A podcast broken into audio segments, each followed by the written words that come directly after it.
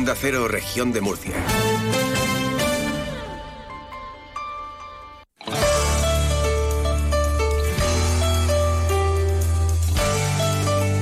Región de Murcia en la Onda. Maripaz Martínez.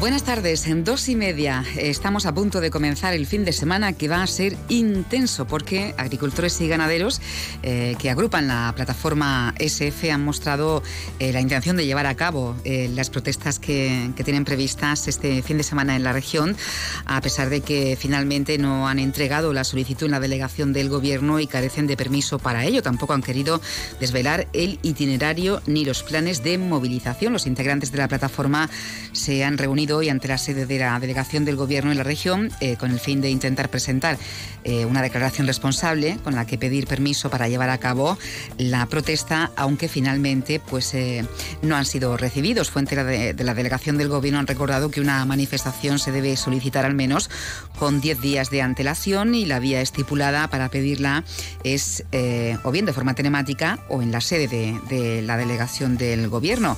El portavoz de la plataforma en la región, Diego Conesa, asegurado que los integrantes de la plataforma van a llevar a cabo las protestas sin documentos y precisamente la Vuelta Ciclista a la región se celebra mañana y la plataforma ha anunciado que aprovechará el evento deportivo para protestar, aunque no han querido explicar de qué manera lo van a hacer. El coordinador de este movimiento, eh, Diego Conesa, solo ha dicho que no tiene por qué tratarse de un boicot. Nosotros no dedicamos a boicotear nada ni a hacer daño a nivel social y lo que pase mañana se verá. Mañana hay un podium y seguro que hay un premiado y a lo mejor mm, lo que vosotros creéis que va por un lado va por otro, no sé, tampoco puedo dar información porque no me interesa y nosotros mm, el tiempo pondrá cada uno en su sitio y nosotros vamos a tratar de quedar por lo que somos. Personas honradas, productores de comida, a algunos se les puede ir un día a la pinza, pero lo normal es que somos una piña y tenéis que comprender nuestra situación, que nosotros estamos, voy a decir una palabra fea, estamos jodidos y al sol. Pues el portavoz de esta plataforma ha insistido en que actúan de buena fe y que por eso eh, pretendían que la delegación del gobierno autorizara la movilización. También dice que son pacíficos y piden a la sociedad comprensión. Nosotros podemos mm, funcionar de dos maneras. La primera es a, a base de legalidad, que como aquí estamos demostrando hoy, venimos de buena fe. Y la segunda es ya cabreado. Lo que tampoco vamos a, consentir es que nos quieran controlar las protestas y que sean ellos las que las dirijan. Pero desde aquí nosotros decimos que nosotros somos pacíficos, que no nos vamos a dedicar a destrozarle el negocio a otros ni a joder a la ciudadanía, pero también la gente tiene que comprender que cuando estás protestando algunas molestias hay y se producen cortes de carretera. Nosotros hemos dado servicios mínimos en todo. Y la eh, delegada del Gobierno, Mariola Guevara, asegura que la delegación ya está preparando medidas que impidan que las posibles movilizaciones de los agricultores provoquen problemas como los registrados esta semana con cortes de tráfico eh, importantes ¿no? en las carreteras de la región. Además, ha pedido colaboración a los ayuntamientos. Siempre teniendo en cuenta que no vulneremos el derecho a la manifestación, pero es que nos encontramos en un contexto en el que los manifestantes hasta ahora no se han dirigido a delegación de gobierno y no tenemos ningún comunicado respecto a este tipo de manifestaciones. Desde aquí también quiero trasladar a los alcaldes de los distintos municipios que se vean afectados por estas posibles manifestaciones y protestas a que colaboren con su policía local y se coordinen con Policía Nacional y con Guardia Civil.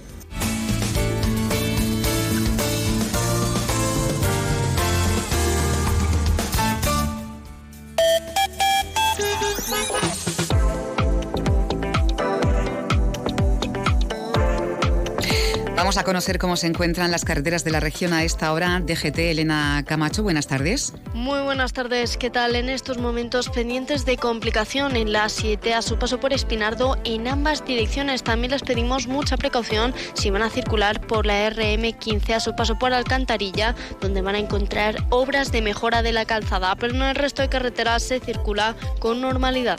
Tenemos 17 grados a esta hora en la ciudad de Murcia.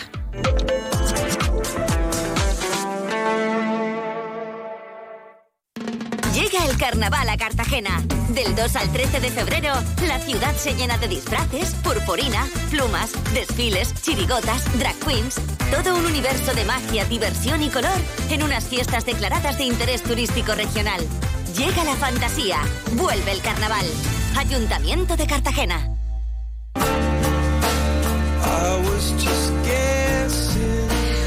Fin de semana que está cargado de fiesta, de carnavales eh, por muchos eh, lugares de nuestra región. Bueno, vamos a hablar de, la mujer, eh, en concreto de la mujer en la ciencia. este día se va a celebrar el próximo domingo, aunque ya se están celebrando algunas ah, actividades. Hay que seguir motivando a las chicas por las carreras científicas y para ello se están organizando, como digo, pues diferentes actividades en torno a la ciencia. La Universidad de Murcia, desde el equipo de Cultura Científica, han preparado una interesante campaña que se llama Encadenadas y una campaña ilustrativa de, la universidad para poner en valor, como decimos, a las mujeres eh, científicas para este próximo 11 de febrero. Saludamos a Delfina Roca, es profesora de la Universidad de Murcia y miembro de la Unidad de Cultura Científica. Eh, Delfina, muy buenas tardes. Buenas tardes, Maripaz. Bueno, estamos viviendo ya momentos eh, importantes ¿no? para motivar a estas chicas. Ayer precisamente ¿no? Eh, el Liceo hacía entrega de, premios a, esas jóvenes investigadoras científicas, el futuro de las científicas de, de nuestra región, Delfina. Así es, sí, sí, se celebraba aquí en la Universidad de Murcia y bueno, además que se realizó un gran evento durante toda la mañana para poner en valor las investigaciones que estaban haciendo estudiantes de secundaria y a la finalización se entregó premios a aquellas investigadores jóvenes, investigadoras jóvenes que están haciendo un gran esfuerzo por sacar adelante sus investigaciones a veces con pocos recursos. ¿Qué destacarías de, de las eh, premiadas?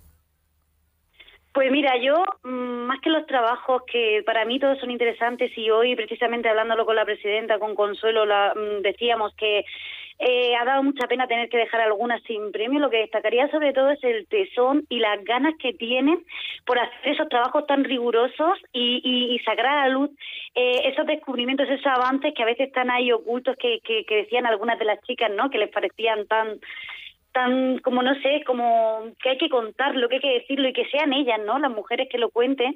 A lo largo de la historia sabemos que lo han contado muchas veces ya los hombres, que sean estas chicas jóvenes con esa ilusión y con esas ganas que lo cuenten para otra gente más joven y a partir de ahora, por supuesto también cuando los medios intereséis, pues que llegue a mucho más público.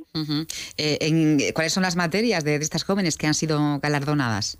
Imagino que, que serán de pues distintos ámbitos. Distintos ámbitos. Eh, es que no recuerdo exactamente todas, pero mira, te lo, sí, pero si quieres lo puedo, lo puedo, lo puedo consultar y decirte. Parece que las tengo que tener por aquí. A ver, Bueno, sobre todo de, destacar ¿no? el tesón y de estas chicas que son jovencísimas y que tienen un largo futuro eh, por delante y ahí Sí, mira, lo estoy viendo de ingeniería al final, se llevó un premio. Mm. Eh, el otro área estaba hecho con medicina, bueno, ciencias, ciencias sociosanitarias con el IMIP, ¿vale? Una investigadora de ciencias de la salud. Eh, con el RNA, trabajando con el ARN, que también como lo que vamos a llevar nosotros con nuestra... Y luego la otra de la Universidad de Murcia, porque las otras no te puedo decir que hay algunas que también son de otras universidades, como la UPCC, pero bueno, supongo que mm, yo creo que para ellos le habrá pasado lo mismo en otras áreas, serán también interesantísimos para todo el mundo porque, claro, es que al final puedan contar trabajos, de, bueno, por ejemplo, en la, la UPCT, mm. que puedan contar las mujeres trabajos de investigación que estén relacionados tanto con las tecnologías, eh, áreas con las que nunca se nos ha no sé, eh, asociada a nosotras, creo que también es algo muy importante que se valore. Y que claro, lo preguntaba por eso, ¿no? Por saber qué, qué carreras eran, de, si de ingeniería o, eran sanitarias, ¿no? O, sí, hombre, las sanitarias sí que estaban más asociadas que, que las mujeres en los premios, ¿no? Pero sí, pero también se han dado en ingeniería y en, en, tecnología también de la UPCT, o sea que sí.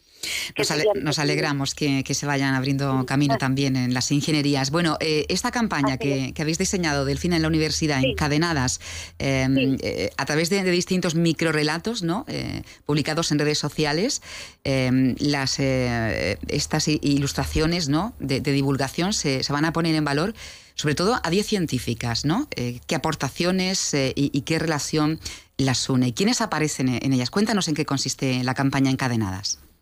Pues mira, te cuento un poquito. E, esta campaña nacía como una acción de divulgación científica, que es lo que nosotros hacemos aquí, para visibilizar aportaciones que han hecho, pero otras que se están haciendo actualmente dentro de la investigación no estas científicas.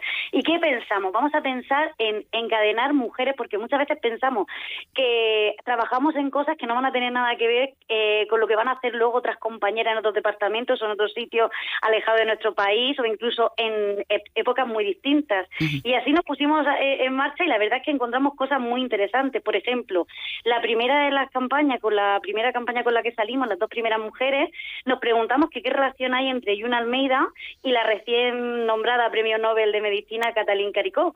¿Y qué relación hay entre ellas? Pues fíjate, Yuna fue la primera persona que pudo ver la imagen microscópica del coronavirus y fue allá por los 60. ¿Quién pensaba que esa imagen iba a hacerle tanta falta a otra investigadora como la recién premiada, que fue capaz en tiempo récord, como sabemos, de contribuir con sus resultados a que se desarrollaran las vacunas basadas en el ARN mensajero. Desde luego, y, después de tantísimos años, eh, Delfina, que han pasado, claro que sí.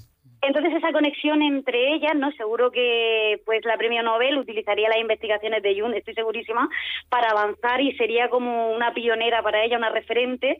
Y esa conexión que nosotros hemos encontrado, mm, queríamos llevarla a, a, los usuarios y a las usuarias, pero ¿cómo íbamos a hacerlo? Pensamos, vamos a hacerlo en redes porque queremos generar ese diálogo con el público. Nuestra idea era que el público mm, hablara con nosotros, invitarles a seguir esta cadena. Nosotros generamos una cadena entre dos, pero sumar a ese hilo, generar esa, esa idea de que nos, nos pongan más encadenadas, que tengan que ver con estas investigaciones, porque hay muchas otras mujeres, estamos seguras, que, que han trabajado y que han favorecido que los avances del coronavirus, que hoy podemos disfrutar como las vacunas estén ahí, pero seguro que hay otras muchas, y así en distintas áreas, porque van a ser, como bien dices, para empezar, eh, cinco parejas, o sea, diez, diez investigadoras que se van a sumar a muchos nombres, estoy segurísima. De hecho, ya eh, me han dicho las chicas que teníamos miles de visitas, o sea, y acabamos de lanzarla. Pues fíjate, esto, es importante, ¿no? Porque quiere decir que hay mucho interés, eh, se está despertando, ¿no? Ese interés eh, por la ciencia, por la investigación, Delfina.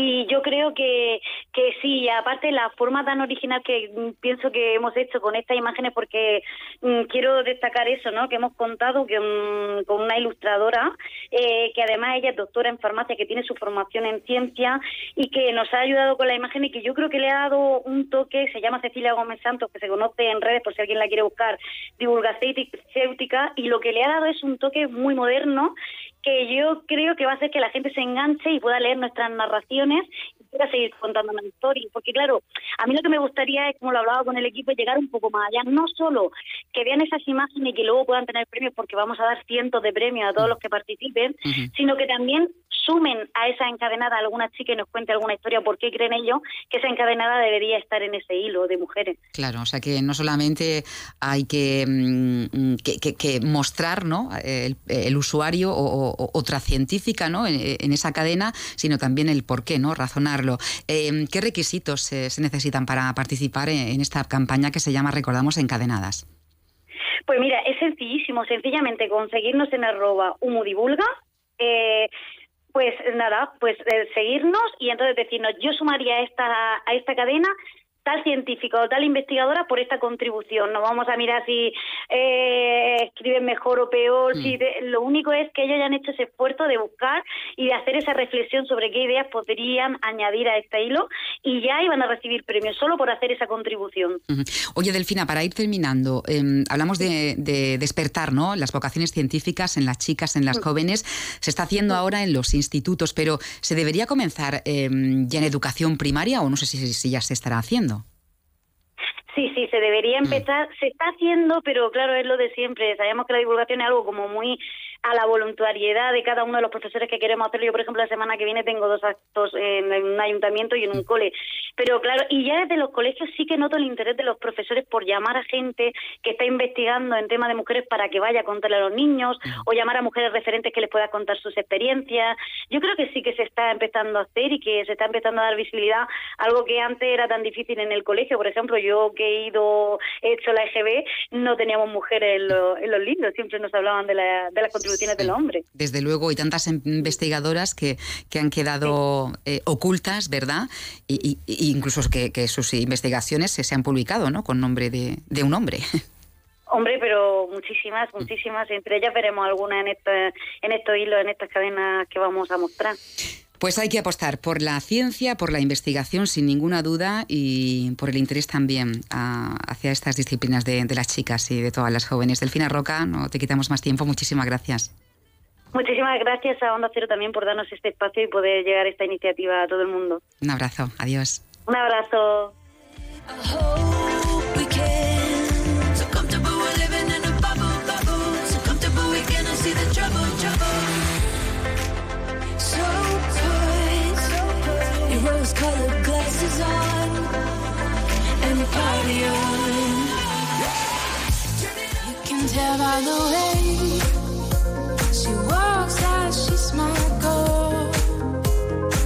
Región de Murcia en la onda.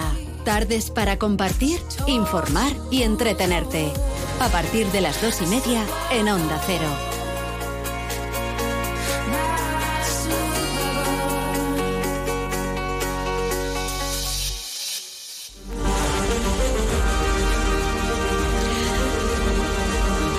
Son las tres menos cuarto y les vamos a contar ahora otras cosas. A la Diputación de Santa Lucía, eh, que engloba a los barrios de, Santa Lucía, Lo Campano y Los Mateos, eh, presenta una tasa de absentismo escolar que quintuplica la media del municipio, eh, por lo que el Ayuntamiento de Cartagena y la Comunidad Autónoma han acordado un plan de intervención para prevenir el abandono escolar temprano de alumnos educativamente vulnerables. hoy la alcaldesa de Cartagena, Noelia Arroyo, también el presidente de la comunidad, Fernando López Miras, han visitado el Instituto de Educación Secundaria Santa Lucía, junto a su director Ramón Carrascosa, y que junto a los tres colegios de, educación infantil y primaria de, esta Diputación, pues eh, van a ser objeto de intervención del proyecto denominado ICO. Escuchamos al presidente de la comunidad, López Miras. El primer objetivo, lo he dicho hace un momento, era el de reducir la tasa de abandono escolar. Pues hoy lo que queremos presentar en Cartagena es un proyecto piloto que creemos que va a ser importantísimo, que va a marcar un antes y un después para reducir esa tasa de asentismo escolar, esa tasa de abandono escolar temprano. Eso es un proyecto que se inicia en Cartagena, no podía ser en otro lugar, por supuesto, y además eh, también gracias a la colaboración y a las facilidades puestas por, por el Ayuntamiento de Cartagena, por su alcaldesa y por estos centros a los que hice referencia anteriormente. El proyecto piloto se va a llamar ICUE, es un proyecto que se inicia en Cartagena y que queremos que se extienda al resto de la región de Murcia. Y con motivo de ese Día Internacional de la Mujer y la Niña en la Ciencia, que se celebra el próximo domingo, el Ayuntamiento de, Lorca eh, ha puesto en marcha una campaña de visibilización eh, de la mujer lorquina y, la ciencia que va a contar pues, con la participación de 15 mujeres del municipio con el objetivo de eh, construir referentes para las más pequeñas. Escuchamos a la concejala de mujer de este ayuntamiento, del Ayuntamiento Lorquino, María de las Huertas García un día en el que sobre todo se remarca el que las mujeres hemos centrado en un mundo como aquel que dice tradicional de hombres. Desde el ayuntamiento nos vemos la obligación de visibilizar y romper estereotipos y dar cabida pues, a estas mujeres, estas niñas en principio para poder abrirles las puertas y que tomen esa iniciativa el día de mañana y poder emprender carreras como de ciencia. este año tenemos la primicia de que eh, la cardióloga Pilar Egea va a dar una charla coloquio el día 19 de febrero en el Centro Cultural y también les contamos que los jóvenes de 12 a 30 años interesados en realizar actividades de ocio y tiempo libre gratuitas todavía pueden solicitar plaza en alguno de los talleres del programa Redes para el Tiempo Libre de la Concejalía de Talento Joven del Ayuntamiento de Murcia. Escuchamos a la concejala Sofía López Briones. Son casi 800 las plazas que hemos ofertado desde el Servicio de Juventud del Ayuntamiento de Murcia. Y algunas de ellas, pese a tener lista de espera, siguen recibiendo nuevas solicitudes. Quiero animar a todos los jóvenes del municipio a seguir participando. Hemos aumentado en 150 las actividades al aire libre, siendo esto una demanda cada vez mayor entre los propios usuarios.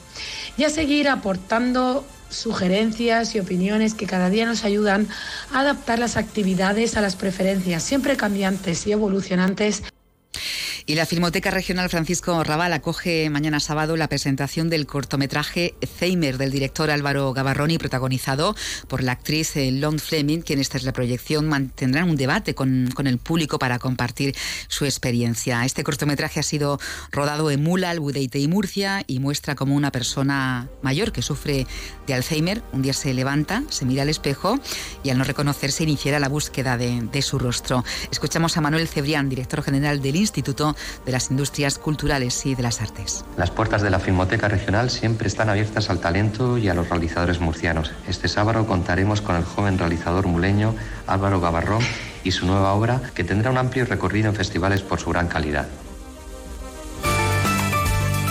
Región de Murcia en la Onda, donde te entretenemos y te informamos.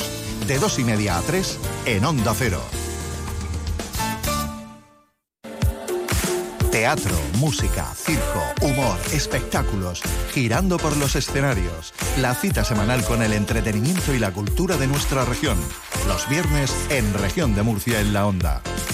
Pues vamos allá. Esta semana comenzamos por el Auditorio El Batel de Cartagena, la ciudad portuaria que ya se mueve a ritmo de samba, o mejor dicho, a ritmo de chirigota. Juan Carlos Vélez, muy buenas tardes. Muy buenas tardes, Maripaz. Bueno, que digo que estáis repletos, ¿no? Eh, llenos de, de, vida, de alegría con el carnaval en Cartagena. Así es, estamos en plena semana de carnaval y esta noche, pues aquí en el auditorio, eh, acogeremos la gala final donde conoceremos a la chirigota ganadora. Este, este concurso será, será en dos pases, el primero a las 8 de la tarde y el segundo a las once y media que donde se dará a conocer la chirigota que habrá ganado este año el concurso regional de chirigotas de Cartagena. Pues fin de semana repleto de carnaval de chirigotas en la ciudad portuaria. Tú ya tienes la favorita, ¿no? Imagino. Sí, más o menos, pero bueno, me reservo la, el pronóstico. Eso es. Bueno, ya nos preparamos para el fin de semana siguiente que será totalmente distinto con la llegada de Sidecas. Ya hablaremos de, eh, de esto, Juan Carlos. Exacto. Muchas Venga, gracias. Buen fin de semana. Adiós. Pues eh, queremos conocer qué nos han preparado en el Teatro Romea, en el Teatro Circo de Murcia, en los auditorios municipales. Nos lo cuenta la coordinadora de programas, Victoria Clemente. Muy buenas tardes. Hola, Maripaz, buenas tardes. Mira, vamos a empezar por el Teatro Romea porque está eh, la cumbre flamenca en plena ebullición con grandes artistas encima de, de las tablas. ¿Quiénes nos visitan este fin de semana? Efectivamente, el flamenco es protagonista esta semana en el Romea con la cumbre flamenca de Murcia y el escenario murciano va a coger dos veladas flamencas. Esta noche subirá al escenario el bailador Antonio Molina del Choro, que eh, contará con la colaboración especial de las bailadoras también Maise Márquez y Agra Saavedra. Y luego ya el sábado el cante tomará el testigo con la cantadora y bailadora Juana la del Pipa y el cantador Rancapino Chico. Uh -huh. Bueno, pues eh, cumbre flamenca en el Romea hoy y mañana y el domingo, Victoria, tenemos una cita con la Celestina. Cuéntanos cómo es esta adaptación y qué protagoniza Anabel Alonso. Sí, sí, una Celestina que nos ha agotado las entradas. ¿Mm? Dentro de la oferta teatral destacamos esta adaptación del clásico de Fernando de Rojas y está realizada por Eduardo Galán. Se trata de un elenco encabezado por Anabel Alonso, como decías, y que lleva a escena la historia de la alcahueta y sus artimañas para lograr que Melibea se enamore de Calisto. Se representará el domingo a las 7 de la tarde. Bueno, del Romea nos vamos al Teatro Circo de Murcia. Cuéntanos. También se cuelga el cartel de, de, entradas agotadas para la representación del traje, que será mañana noche a las 8, donde los actores Javier Gutiérrez y Luis Bermejo interpretan una historia que nos traslada al primer día de rebajas en unos grandes almacenes, y no digo más. Bueno, y el domingo por la tarde, a ver si nos queda hueco. El domingo por la tarde la música va a ser protagonista en el Teatro Circo con Gabriel Hernández y será en la sala pequeña y donde va a presentar un nuevo disco con canciones compuestas en su mayoría a principios de los años 80 y ahora presentará nuevas canciones viejas, así se llama el álbum, un álbum de piezas que no quedaron registradas y que con la ayuda de sus hijos, Alejandro y Víctor, son integrantes de Maestro Espada, ha grabado en casa durante los últimos años. Y nos quedan los auditorios municipales, Victoria, que nos traen una programación interesante. Sí, porque este fin de semana el teatro va, a estar presente eh, pues, prácticamente todo el fin de semana. Esta noche en el auditorio de Beniaján se representará Don Juan Tenorio, un clásico en clave de humor, y se trata de una producción pensada para acercar la obra de Zorrilla a un público más joven. Eh, luego al auditorio de Algesares llegará el sábado la comedia de Señora Corras, eh, Crónicas sobre el placer y la sexualidad femenina, uh -huh. una divertida reivindicación del placer femenino producida por Las Calgas y Teatro de la Entrega. Uh -huh. Y nos va vamos al certamen nacional de teatro amateur de Ciudad de Murcia que va a continuar el sábado en el Teatro Bernal con Tilíndula,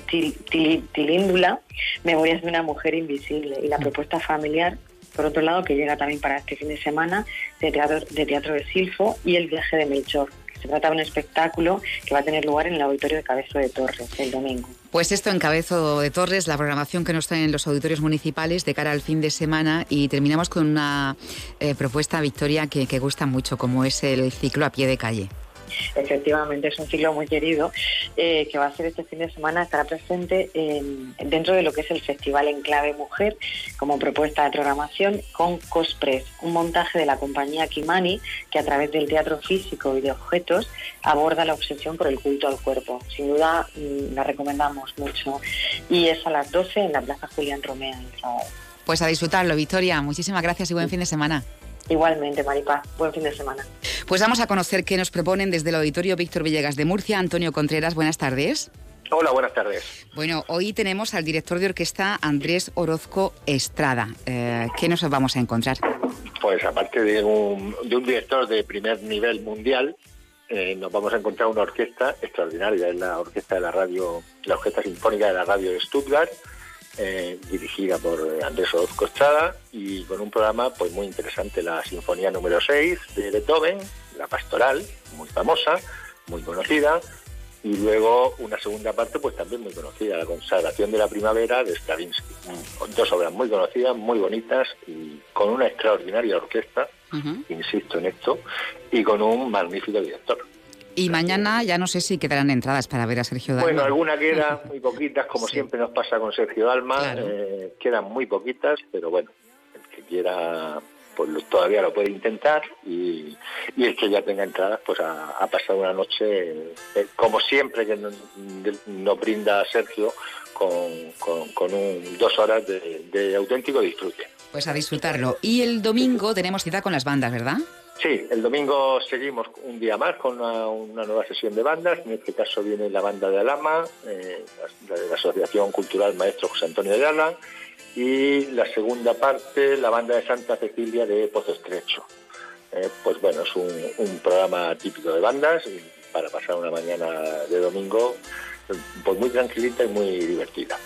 Pues todo esto en el Víctor Villegas este fin de semana. Antonio, muchas gracias. A vosotros.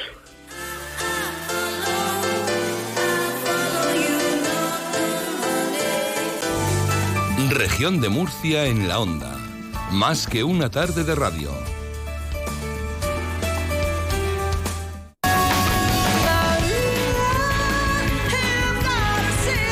Bueno, el carnaval que inunda las calles, eh, Cartagena con las chirigotas, el de Cabezo de Torres que ya está todo preparado, también el dispositivo de seguridad. Y contarles que el Auditorio Margarita Lozano en Lorca acogerá el próximo viernes, día 16, la gala inauguración del coso de Sutuyena, en la que se darán a conocer todos los detalles sobre la puesta de largo de la Plaza de Toros de la Ciudad del Sol tras su restauración. Lo ha anunciado el alcalde Fulgencio Gil, eh, quien ha estado acompañado del maestro Pepín Jiménez. Ha explicado que hay mucho interés por conocer todo sobre la reinauguración del coso, aunque habrá que esperar porque los detalles se van a desvelar el próximo viernes en un espectáculo con entrada libre hasta completar aforo. También acudirán a este evento el ganadero Victorino Martín y el torero Paco Ureña. Una gran gala taurina que vamos a celebrar en Ifelor el próximo viernes, día 16 a las 8 de la tarde, con entrada libre hasta completar el aforo de Ifelor, que como saben es muy amplio. En esta gala se va a presentar la corrida de toros eh, del día 30 de marzo. Todos los detalles ya sabemos que participa, que la va a matar en solitario, el maestro Paco Ureña y que va a abrir plaza a un toro de Juan Pedro Domecq, a petición mía, por una razón muy sencilla, porque lleva actualmente el hierro de Veragua, que fue el hierro que inauguró en 1892 eh, la Plaza de Toros. Em, se darán a conocer el resto de circunstancias, de, detalles de cartel, el, resto de ganaderías que van a participar. Se va a presentar el cartel de la corrida, que es un cartel absolutamente histórico que ha sido realizado por el maestro Bebín Jiménez. Pues habrá que esperar hasta el próximo viernes en esa inauguración puesta de largo del coso de Sutuyena en Lorca. Llega el fin de semana. Mañana ya saben, complicación en las carreteras, disfruten y mucha precaución. Buen fin de semana.